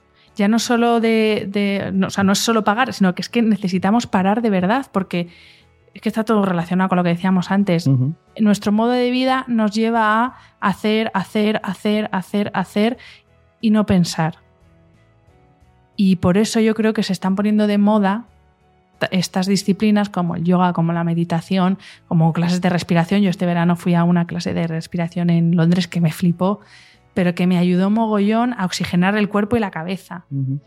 Entonces, eh, sí, mm, por desgracia estamos teniendo que pagar Sí. por momentos de tranquilidad y de silencio, porque en el mundo en el que vivimos es muy difícil tenerlos. Ya ves. Mm. Una de las cosas que más me gustan de tu podcast es que lo escuchas y no hay ese mensaje de éxito, éxito, éxito, éxito, Uy, no, éxito. claro. ¿eh? Porque hay podcasts de marketing que, Uf. ¿cómo triunfar el éxito? Con esto, antes- vamos a entrevistar a una... De hecho, nunca, nunca te he escuchado decir, "Eh, oye, trae una persona que ha tenido éxito. No, Mm. nunca. Entonces, voy a darle la vuelta. Hablemos del fracaso, porque esto lo has hablado también en temas, los sacas y, y también es un tema importante. Hombre, es que... ¿Y qué es fracaso? Hasta que, ¿Y por qué en Estados Unidos es diferente fracaso? Que hay que también mucho... Que también los de Claro. marketing lo usan también mucho. El- Sí. El fracaso es un nuevo éxito. No, pues el fracaso es fracaso y es que las cosas no salgan como tú esperabas. Eh, chimpún, Hay que que tampoco hay que darle más vueltas, no hay que fustigarse, pero también hay que ser realista. Y una persona que no ha fracasado nunca, en personal, laboral, en lo que sea, es que nunca se ha arriesgado. Y no me creo, yo todavía no he conocido a nadie que no la haya cagado en algo. Ya sea porque te has declarado a quien no debías, Ya. porque has cambiado de trabajo cuando no debías, o porque lo has dejado todo y has montado una empresa, como hice yo, y no lo hice bien porque eh, pues, El- tenía mis carencias y la cagué y cerré y punto. Este ya está. muchacho de tu, de- de tu última entrevista, que sigo sin acordarme del nombre. Javier Iriondo. Gracias, Javier. Javier me acordaré. Javier. Venga, Javier dijo en tu última entrevista que me hizo mucha gracia. eh, me apuntas, yo creo que esto me hecho una subrayada en tu, ¿no? mentalmente. Que el cerebro humano no, no está hecho para, para darnos felicidad, sino para sobrevivir. Y entonces que cuando algo te pone nervioso y te da miedo, pues es que a lo mejor es una señal de que es lo que tienes que hacer. Claro, es que aquí entran, este es que es otro tema, es que aquí entra mucho... eh, Pero también tiene relación con el fracaso. Sí, pero es que lo que me refiero es que no nos enseñan a interpretar Ya, lo que nuestro cuerpo nos quiere decir. exacto. Y yo he pro- comprobado en mis propias carnes que eh, cuando estoy incómoda con algo porque estoy haciendo algo que va en contra de mis principios, porque no me gusta, porque me aburro, yo empiezo a tener síntomas físicos de dolores de tripa, Ya. dejo de dormir, mogollón de contracturas en la, en la espalda, que para mí eso es eh, matemático. Hmm. Entonces, eh, es que no nos enseñan a, a, uno, a identificar lo que nos pasa en el cuerpo como reflejo de lo que nos pasa Sí. emocional y mentalmente, y por otro lado, no nos enseñan a fracasar y aceptar el fracaso, y que el fracaso es, es una etapa más, no es que, "Buah, ya le he cagado una vez, ya, mm, pues no sé. Sí, ¿Para qué seguir gente viviendo? que incluso No. no. vuelve a juntarse con otra persona porque ya le salió Claro, mal pero es que vez. toda la gente súper exitosa que conocemos, que ha creado mm, grandísimas empresas, la ha cagado dos o tres veces antes. Es que no pasa nada. Es que todo el mundo nos equivocamos. Es que esa falsa idea de que no, o sea, ya emprendes a la primera y ya vas a hacerte millonario. Sí. Bueno, ya, yo no conozco a nadie. Y exacto, eso sería otra cosa. ¿Qué es ser exitoso? Claro. Porque también, es que me, me ha encantado ese podcast de hoy, que decía lo de los futbolistas, que hacía la comparativa de meter un gol. Tú vas ahora y le preguntas a Iniesta cuando metió aquel gol, el tío más feliz del mundo. Ahora, pregúntale hoy, ¿cómo estás? Pues lo mismo te dice, Claro. pues estoy un poco jodido porque mira lo que me ha pasado a mi madre, mira... Pues, ¿sabes por qué? Porque eh, también desde pequeños nos, nos inculcan que, la- que el éxito solamente puede asociarse a, a tu carrera profesional y a tus logros profesionales. Y es que eso bien, no ¿qué es el éxito. Pero es que es verdad. es que, es Es verdad. que te lo puedo decir por experiencia propia que yo he alcanzado todo, a- afortunadamente y trabajando mucho, he alcanzado todos aquellos eh, objetivos que yo me he marcado profesionalmente y que tener títulos muy guays. Y pues no, pues, pues me ha dado una crisis de ansiedad y me he tenido que ir. O sea que es que el éxito hay que empezar a verlo como vivir en paz con uno mismo, en lo personal y en lo laboral, y en todos los aspectos de la vida, que no solo son esos dos, pero no asociarlo solo a eh, tener un puestazo, un sueldazo y poderte comprar tres coches. Es que eso no es el éxito, eso es tener. Eso es bonanza económica, que es guay. O sea, bien, Claro. dinero que Sí, venga. sí. Pero son cosas diferentes. Ujú. A mí una vez una persona me dijo, felicidades por tu éxito con lo de los podcasts. Y yo pensando, ni éxito, ni éxito, ¿cómo que éxito? Si no, si no, o sea, no tengo ninguna repercusión y mucha descarga. Y me dice, pero estás haciendo lo que te gusta, ¿no? Exacto. Y dije, sí. Y dice, pues felicidades por tu éxito. Y dije, ah, pues, pues es verdad. Es que estás siendo tú mismo haciendo lo que tú quieres Claro. hacer. Es que eso es el éxito. Claro. Si luego va acompañado de te haces millonario, pues guay. Pero bueno, pero no, es que la satisfacción la da muchas más cosas que el Sí, dinero. da mucha tranquilidad. ¿eh? No es lo mismo lo que decías antes, ¿no? En una empresa, horario, te ahogas por eh, hacer el éxito de otra, el sueño, por cumplir el sueño de otra Sí. persona. Y a ver, una cosa te voy a decir, yo, claro, y esto es verdad, esto me, lo di- me, me hizo esta reflexión eh, Clara, Clara Montoya. Ya sé lo y no, y ella me dijo, es que siempre se habla de, de éxito cuando una persona lo deja todo Exacto, sabía que ibas a decir y emprende. Me gustó también. Y es verdad, Es es, verdad. que tú puedes ser trabajador por cuenta ajena, trabajar dentro de una empresa y ser emprendedor des- de- desde tu puesto de trabajo y Claro. ser feliz y Sí, sentirte sí. pleno y realizado. O sea que sí. no solo la gente que emprende Exacto. es exitosa, no. De- sí, sí. Es exitoso el que puede ser él mismo y hace lo que quiere cada día y se levanta con ganas de ir a currar y con ganas de vivir ese día. El día que te levantas diciendo, "Pff, pues es que si este día no existe, pues tampoco me importa. Sí, sí. Pues es que ahí estás Exacto, jodido. Sí, yo conozco sobre todo, suele ir muy relacionado mm, con gente que hace cosas de car- con, con- con personas, ¿no? Profesores que, que se van como muy contentos y están muy orgullosos de su trabajo porque ayudan a otras personas. En cambio, claro, si estás ahí en una máquina de montaje, pues lo mismo no. O a lo mejor sí, yo qué sé. Claro, es que eso, ya- eso es totalmente subjetivo. Hay es una que persona que dice, pues yo soy el más feliz del mundo. Bueno, O- yo he llegado a escuchar gente que dice, pues gracias a que estoy en una cadena de montaje, me pongo los podcasts y, se me pasa volando. Claro. O, o, pues mira, yo trabajaba hace muchos años, cuando estaba estudiando todavía, trabajaba en el aeropuerto, en la perfumería como promotora. Y para mí era horrible porque no soportaba estar de pie. Pero a día de hoy hay gente que trabajaba entonces ahí y que sigue trabajando súper feliz porque le encanta. Claro. Pues ya está. La cosa aquí es hacer lo que te gusta, no lo que se supone que tienes que hacer porque es lo guay y lo socialmente molón. No. O sea, y si eres, te encanta ser dependienta, pues ole. Y si te encanta ser camarero, ole. Y si te encanta ser banquero, pues ole también. O sea, que no. Muy bien. Estoy totalmente de acuerdo. Es con políticos. Toda- Vota, vota, gana. Totalmente. Eh, ¿Qué más? Eh, antes hemos dicho reinventarse, ¿vale? Hablaste con Noé Gil, que desde entonces la sigo y me encanta lo del, lo del puto Noé. plan me ganó. Es que es lo más, ¿no? eh? Yo a Es veces lo he más. llegado a decir, ¿eh? Con clientes, ¿cuál es tu puto plan con el podcast? Claro. Entra muy bien lo de la palabra puto. Y Es que, a ver, no es una tía brutal, es mi mentora. De Ajá. hecho, yo ahora, bueno, estoy en pleno ah, fase de reinvención y es la que me está intentando ayudar a enfocar.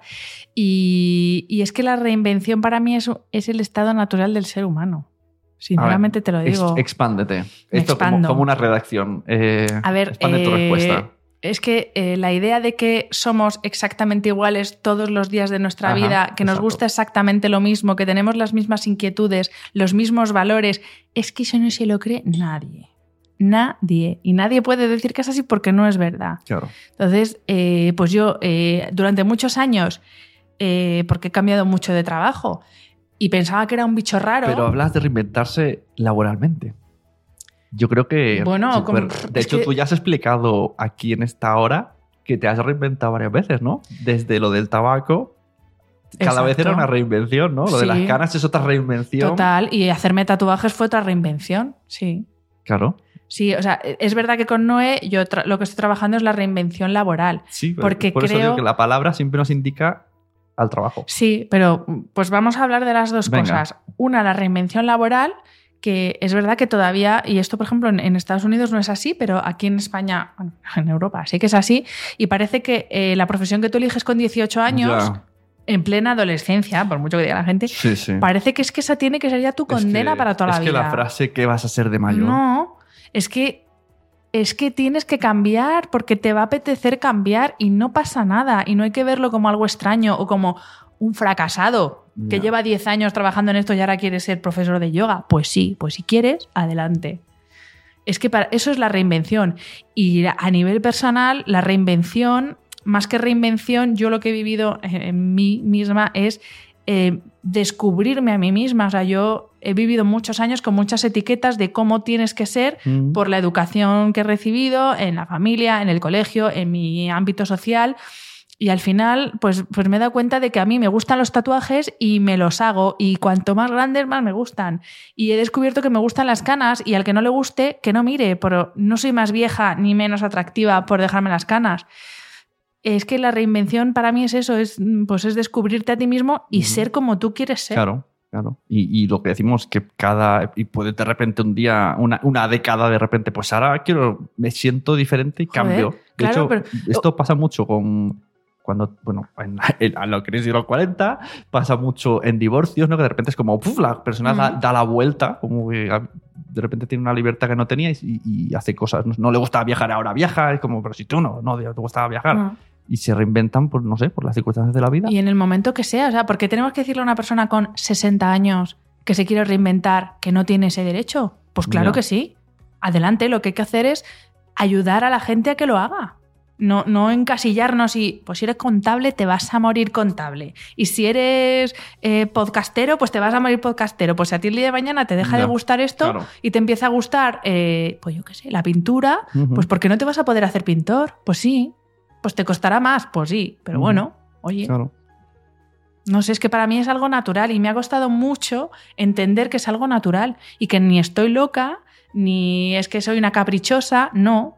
Es que las personas cambiamos y nuestras circunstancias cambian y, y- y todo tiene que ir en consonancia porque si no pasa lo que le pasa a mucha gente, que vive una vida que no le gusta, que detesta. Ya.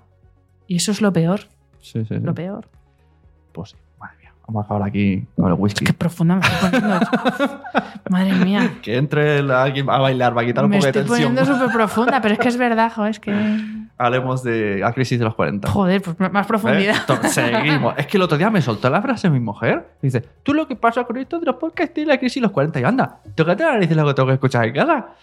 Por, por, por, por querer reinventarme, ¿eh? Pero bueno, pero es que eso te puede pasar a los 40, a los 50 o a los 30. O sea, yo creo que. mm, Es una frase hecha también. mm, pff, Esto lo hablaste y me encantó ese podcast sí, con Alberto. con Rey. Alberto. Es que también Que es súper guay, Alberto. Es que tengo gente series. muy guay en el podcast. Estaba muy- ese podcast fue muy divertido. Pues mira, pues Y también le sigues en eso, ¿no? Instagram porque es que te meas con sus copies en los, en Ah, los no, posts. no, bueno, sigo. bueno, pues por favor. Claro. Son, son micro relatos que, que alucinas con Alberto. Él, Alucinas. él decía, también tiene un ciclo en Fundación Telefónica con Sí, de series. A veces cierto. he ido a verlo a veces. Sí, sí. Pues eh, decía que los 40 son los nuevos 20. Y esto es verdad, ¿no te has dado cuenta como que... lo- Pues- a- antes, a uno de 30 le llamamos pureta. O sea, es verdad que, claro, y ahora como- estás como- diciendo tú que las caras no envejecen. Bueno, es que son cosas distintas. bueno, pero A ver, es, es, poco- verdad que cada vez vivimos más años, entonces cada vez la edad a la que uno se considera viejo, eh, cada vez se retrasa más. Pero yo siempre he defendido una cosa, que es que la edad no es cosa de años, es cosa de actitud. Y yo conozco a gente con 70 años que es un adolescente y conozco a gente de mi edad que es un abuelo, que es un muermo, que es que ya le ves que no tiene ganas de vivir. Entonces, eh, mm, te- ya te digo, lo de la crisis de los 40, pues sí y no. O sea, lo mismo a los 40 es cuando uno más o menos alcanza esa madurez que te hace ver si llevas toda la vida perdiendo el tiempo. Ya, claro. Lo mismo es un poco no. el, el despertar. Pero, tampoco yo creo, que también te puede dar a los 30 Mm, o a los efect- 25. Efectivamente. No creo ni que los 40 sean los nuevos 20, ni falta que hace. O sea, lo chungo es que llegues a los 40 o a los 50 o a los 60 y digas, eh, mi vida no tiene ningún sentido. Eso es lo chungo. Ya. Las crisis, pues todo el mundo tiene El- crisis, pues claro, como los fracasos. va- es que es Vamos a normal. entrar en más, Venga, más en barrena, vaya. Jolín, más profundidad. El otro día eh, un amigo habló en Stories eh, un tema, un señor se tiró por el balcón porque se había jubilado y era un obsesionado de, ¿no? del trabajo y se dio cuenta que, no, que sin trabajo no sabía qué hacer. Y, se y al jubilarse, pues ya no, no, ten- no supo qué hacer. Entonces también es un poco mm, toda la obsesión que tenía esa persona. Bueno, pero es que eso es cuando solamente te dedicas a cultivar y a cuidar una parte de tu vida, que es importante, pero no es la única, y olvidas todo lo demás. Entonces, pues sí, a mucha gente le pasa que llega el momento de la jubilación y no saben qué No hacer saben con qué su hacer. vida porque solo han trabajado, no han tenido relaciones sociales, no han cultivado hobbies, aficiones. Y entonces, pues llega ese día y dices, ¿qué coño hago? Si llevo 40 años yendo a este mismo sitio. Ya. Salimos de la profundidad, ¿no? Venga. Eh, esta te gusta. Aportar. Has repetido muchas veces Hmm. y te gusta aportar. Sí, pues bueno, lo he dicho al principio, o sea, es que es mi propósito en esta vida, aportar, aportar valor, aportar a la gente que me rodea, a la gente que me escucha, servir de algo, porque si no aportas en esta vida, pues aparta. Como mínimo, ¿no? Aportar, aunque sea aportar, pensar, dar de pensar, Sí, eh, aportar, debatir. hacer reflexionar, mm, sí, aportar. Me parece perfecto. Mm. Lo cumples. Check, pongo check. check. y otra cosa de Instagram, que esto me encantó. Eh, vi una publicación que decías, me, me sale a cuenta grabar un podcast. Mm, Y yo como. John que los podcasts dije, esto me lo voy a leer tres veces a ver Mm. a dónde quiere llegar. Eh, pues eh, claro, depende de desde qué perspectiva lo mires. Si es de la- desde la perspectiva económica, a mí no me sale a cuenta porque a mí me cuesta dinero el podcast. De hecho, mañana grabo el primer episodio que voy a grabar con público y yo asumo el coste del estudio, es del técnico de sonido. Bueno, esto cuando haya salido esto ya lo habrás grabado, así que te salió súper bien. Seguro en que sí. En Goodit, ¿no? Los amigos Seguro- de Goodit son sí. unos cracks. Sí, sí. Pues todo eso lo asumo yo económicamente. Eh, si me desplazo de ciudad o dentro de Madrid o lo que sea, eh, pues lo asumo yo. Entonces, económicamente, no, a mí no me compensa. Eh, personalmente, es de las cosas que más me aportan y que más me enriquecen. Así que, bueno, pues lo pongo a la balanza y me compensa. Sí, sí. Hombre, la verdad es que es, es- que es una cosa que, como vas teniendo tanta gente, vas conociendo otras personas, al final vas aprendiendo de todo. Claro, Y es como hacer muchos cursos claro. vivenciales con personas. Hombre, es, que es lo que te decía al principio, es, tomarme, es como si me tomara un café con Claro. gente muy guay. Pero es un gasto económico, un gasto de horas, porque eh, yo invierto muchas horas, porque muchos libros, me documento, no es sentarse y charlar. Entonces, bueno, pues a mí por ahora me merece la pena la inversión en tiempo y en dinero. Pues vamos a hablar de dinero. Estamos, te vi muy... Uy, me está enseñando el pantalón, mira mis manos. ¡Ay, Dios mío! Son azules. Pues me estarás dejando la silla que es blanca. No, es porque estoy así rascando de los nervios. Madre mía, va a salir pitufo. bueno, busco pantalón. Relájate ya, que llevamos una hora y pico hablando, por favor, relájate. Eh, sección patrocinador. Voy a, voy a implantar esto en cada podcast. Porque es verdad, es Me algo que muy bien. Me ha falla mucho. pregunta, ¿Verdad que sí? ¿eh? Falla mucho. El... La gente, además, tenemos vergüenza de decir, busca patrocinador. Pues yo ahora voy a decirle a los invitados que voy a ayudarles a ver si le- a través de mi podcast les sale un patrocinador. Me parece muy interesante. Porque a ver los hilos por ahí. Que estaba hablando antes Es en el tren con una persona y también me decía, o sea, que, ¿qué hay? Pero ¿cómo, cómo hacemos esto? O sea, eh, ¿qué ofrece Hanna? Repite otra vez el nombre de tu podcast para que el patrocinador lo encuentre. Bueno, es el podcast de Hannah Fernández y el, sub- el subtítulo es A Guide to Live Well, guía para vivir bien. Y aparte de que si llegas aquí y no sabes qué ofrece Hanna, es que no has escuchado el, el rato. No has prestado No atención. has prestado atención. Pero como esto es especialmente mm, para venderse, pues lo voy a volver a resumir. Pues eh, a ver, yo lo que ofrezco en el podcast es eh, un contenido eh, de mucho valor, porque las personas con las que hablo son expertos en su ámbito profesional o personas que tienen una experiencia vital que aporta valor a los demás. Y lo hago desde la honestidad y desde el respeto a las personas que me están escuchando. O sea, no recurro a mamarrachadas, ni artificios, ni absurdeces para que la gente le guste más y se ría más. No, o sea, es eh, charlas de persona a persona y, y herramientas que ayudan a quienes nos escuchan y a mí también a vivir bien de verdad, que es el objetivo de mi podcast. y la audiencia, ¿cómo responde? Porque también es importante. Jo, según- fenomenal. O sea, te, te escriben, te agradecen. Mira, esto se me ha olvidado decirlo. eh, la- me es, es de las cosas más satisfactorias Ajá, porque bien. la cantidad de gente que me escribe, tanto en los comentarios en las distintas plataformas donde, donde lo cuelgo, como a través de redes sociales, como a través de emails, eh, la cantidad de gente que me escribe para decirme cómo me ha ayudado este episodio, o qué maravilla, o me, me he subrayado esta frase 300 veces, es que eso no tiene precio. Eso es lo que a mí me demuestra que estoy aportando valor, aunque sea a una persona cada vez. Claro. Entonces, eh, mm. Muy guay. ¿Y por qué, por qué crees que no hay patrocinadores? O mucho peor que hay, pero luego no vuelven. Porque, a ver, a veces yo también he tenido algunos así esporádicos, sí, pero yo he tenido luego alguno. no vuelven. Efectivamente, pues mira, eh, porque yo creo que, y esto hablo con conocimiento de causa, porque al final eh, mi sector es marketing y comunicación. Eh, hay marcas que no entienden para qué sirve un podcast y tanto un podcast como unas redes sociales como una página web. Al final nosotros lo que hacemos es dar visibilidad a una marca o a un producto, pero no somos una teletienda. O sea, Yo no soy un catálogo que está ahí para vender un producto. Yo le digo a mi audiencia, he probado este producto, a mí me ha gustado, pruébalo tú y si te gusta, lo compras. Y si no, no. Pero ahí hay un factor que yo no puedo controlar que es que a mi audiencia le guste ese producto. Entonces, hay marcas que piensan que eh, por el hecho de que los menciones en un podcast o en un post en redes sociales, automáticamente van a tener rotura de stock. Y eso, yo que trabajo en eso, te, lo, te puedo decir que lo consiguen dos personas en este país cuando suben algo a Instagram. El resto no, porque no, no hay una conversión directa en ventas. Entonces, esto es algo que las marcas tienen que entender. Hmm.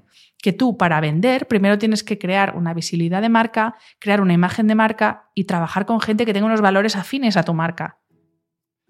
Es que yo lo que veo que, por mucho que. eh, vi- puede venir algún experto de marketing a hacerte el discurso, o sea, alguien que ofrezca la publicidad, te dice todo esto, muy bonito, que tenemos en cuenta la audiencia, pero luego al final quiere números. Entonces genera, eh, por otro lado, la cosa de que hay gente que compra seguidores porque dice, vale, no es legal, Mm. pero es que una vez que tengo los 10.000 me hacen caso, aunque sean 9.000 bots, les da igual. En cambio, tienes una bloguera que tiene 1.200 seguidores y tiene 250 respuestas en una publicación de Instagram, que es muchísimo. Y la que tiene, bueno, hubo un caso, ¿no? De una super influencer que no consiguió vender no sé cuántas camisetas. Camisetas, no vendí ninguna. Porque bueno, me parece que era una cosa de que el público eran chicos No, que pero- lo comprarían, pero bueno. Mira, ahí entran cosas, eh, entran distintos factores. Eh, el caso, por ejemplo, de esta chica no es que sus seguidores no fueran de verdad, es que una cosa era es que tu público o que tu audiencia consuma el contenido que tú aportas gratuitamente y otra cosa es que quieras que se gasten dinero en una camiseta. Es que son cosas distintas. Y por otro lado, eh, lo que decías de los seguidores, efectivamente, es que a mí una marca que ya se me acerca y lo primero que me pregunta es cuántos seguidores tienes, digo, ¿para qué me preguntas si lo puedes ver tú? Punto número uno. Y punto número dos es que el valor no lo da la cantidad, sino la calidad, porque si a ti te siguen, pues mira, algunas influencers que tienen tropecientos mil seguidores, las siguen mujeres que las odian, mujeres que las admiran, hombres que... O sea, es que mil cosas. Entonces, lo mismo ahí tienes una audiencia mucho menos cualitativa que la que puede tener alguien con menos seguidores, pero una audiencia mucho más cuidada. Sí. Entonces, eh, es lo que te digo. mm, O sea, yo lo veo muy claro porque trabajo en esto y es mi día a día. Entonces, yo lo veo muy claro, pero es verdad que no es fácil que las marcas entiendan esto. A mí me hace gracia en el podcast que hacemos de Buenos Días Madresfera, en directo, o sea, en- digamos que hay unas 100 personas que se conectan cada mañana a las 7 de la mañana a escucharnos en, en directo. Que dices, vale, solo son 100. Pues a veces, es que, pero todos los días. Y a veces ha venido gente a hablar de su libro y la gente ya directamente, mientras está con el café, ha comprado el libro. 5 o 10 personas, porque les ha gustado lo que han dicho y como siempre traemos cosas que le ha gustado a Mónica que se lo ha leído antes, y, se- y me, me alucina, digo, madre mía. Y, y yo he visto mil veces y esta gente, se, ¿cuántos Claro. libros le hemos hecho comprar este mes? Y tú eso que lo puedes controlar, pero yo que hablo de muchos libros, Claro. si luego tú te vas a la librería del barrio y lo compras, ¿cómo puedo saber yo que esa venta ve- es gracias a mí? Mm, Claro, eso es que sería no lo puedo saber. lo de los afiliados, pero hasta qué Ya, punto... pero, pero eso es para la compra online, los programas de afiliación, Sí. Pero si te vas a la librería del barrio a comprarlo, o Esto si es una ser- crema y te vas a la farmacia a comprarla, ¿cómo lo sabes? Ya, podría Es ser que- una recomendación al oyente o lector de blogs. Si os interesa algo que ha dicho alguien, preguntarle si tiene link de afiliados. Sí, eso sería de agradecer. Sería, porque a veces dices, Yo, "Ah, por mira". ejemplo, siempre lo pongo, ¿eh? Cuando Claro. cuelgo algo y yo tengo un programa de afiliación con Amazon Claro. y siempre que lo pongo, pues lo digo, que es un programa de afiliación de Amazon, Sí, pero sí. porque al final, aunque me dé 70 céntimos, pues bueno, es Claro. un ingreso que me da. Claro, pero a lo mejor sí que yo escucho tu podcast. Ah, mira, me gusta el libro que salía en este podcast. Y yo me voy y, pongo en Amazon el libro. Pues eso, en cambio, claro. de la otra parte, podría haberte hecho. Eso es guay.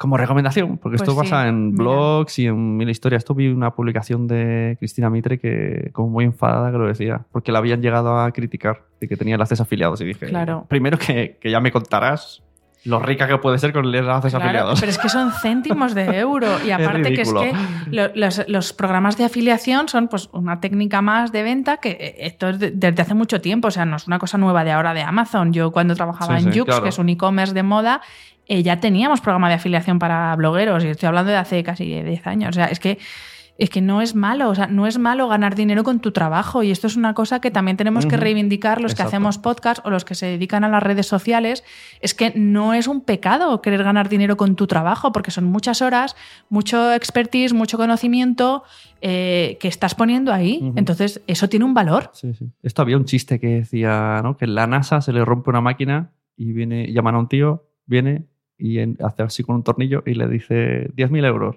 Y dice, hola, por 10.000 euros por un tornillo. Y dice, no, 9.999 por mi experiencia y un euro por el tornillo. Claro, claro, es que es- exacto. Porque si no hubiese venido, no estaría arreglada. Claro, es que no todo el mundo, no cualquiera puede hacer las cosas, entonces sí, hay que darle un valor a la gente que está trabajando. Además que el tema online Pero- no está valorado. Pero es que cada uno que, que se plantee o que no le dé valor, pues planteate, oye, tú vas a la oficina a cambio de dinero, ¿no? Claro. Pues esto, por mucho que sea algo que nos apasiona, también es un trabajo y a mí me gustaría poder vivir algún día de mi podcast.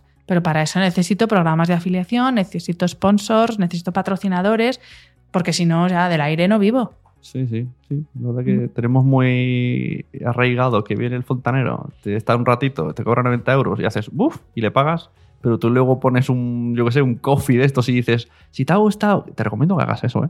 Si te ha gustado este episodio, pon un euro en coffee. Y no, no lo hacen. dices, tío, un euro. Si vas al Pues kiosco y te vas a gastar cuatro en una revista. Eh, Alguna vez sí que he pensado hacer algo de crowdfunding, lo voy a ver. a ver, Eso es- es como Yo sé el que tú has hecho con. Coffee es como, una, como un crowdfunding, pero pequeñito, de ponen lo que quieran, uno, dos, tres, y con la excusa de la relación de invítame un café, ya no es dóname un euro. Ah, pues mira, lo miraré también. Y ya que este, la gente a veces pues lo hace. Pero bueno, bien. que eso, que no hay que ponerlo yo como de tapadillo, que es que es trabajo y el trabajo se paga, ya está, es que no, no pasa nada. Y, y no hay que tener vergüenza por querer ganar dinero con tu trabajo, vamos, faltaría más. Muy bien, pues me ha encantado. Lo mismo digo, ha sido un placer. ¿Algo más que quieras añadir a tu público? Un saludo a... Nada más, pues un saludo a mi público, un saludo al tuyo, que espero que fusionemos y sobre todo darles las gracias por apoyar este formato, que yo creo que tanto a ti como a mí nos da muchas satisfacciones y que muchas gracias por estar ahí cada semana o cada episodio escuchando y apoyándonos. Y gracias a ti, por supuesto, por venir. Te animo a seguir con tu podcast porque está muy chachi la gente que me descubres y, y al final es que muchas veces no, no voy ahí al día con todos los podcasts, pero cuando pillo, digo, mira qué guay. ¿Cómo Bueno, la pero eso es de lo bueno del podcast, que va a ¿Cómo la estar ahí siempre. Claro. Claro. Además, mira, estos que has dicho de yoga los buscaré. O sea que Pues nada, muchas gracias por venir Gracias a ti. y te escuchamos en The World. Hacer favor de decirlo bien una vez. la, la guía para Vivir bien. vivir bien. Joder. Con que busquéis el podcast de Hanna Fernández, Exacto, ahí os aparezco yo con mis canas, que eso es inconfundible. Esto podría ser una pequeña clase de Venga. naming de podcasting. Repítelo. No, me refiero. Eso, ahora te estoy echando bronca. Ah, ¿por qué? Si se llama como mi nombre. Eso sí, el podcast Ah. de Jara Fernández, perfecto. Claro. Pero Lo otro lo pongo en la, en portada, pero Dirás, no- ya, no- pero está en inglés ya. Pues yo, yo para buscarte me vuelvo loco. Hay Pues que pensar Por también eso en la se llama Hanna yo. Fernández. Pues eso, Hanna Fernández. Con J, ¿eh? Con J. Jota. Hasta luego. Hasta luego.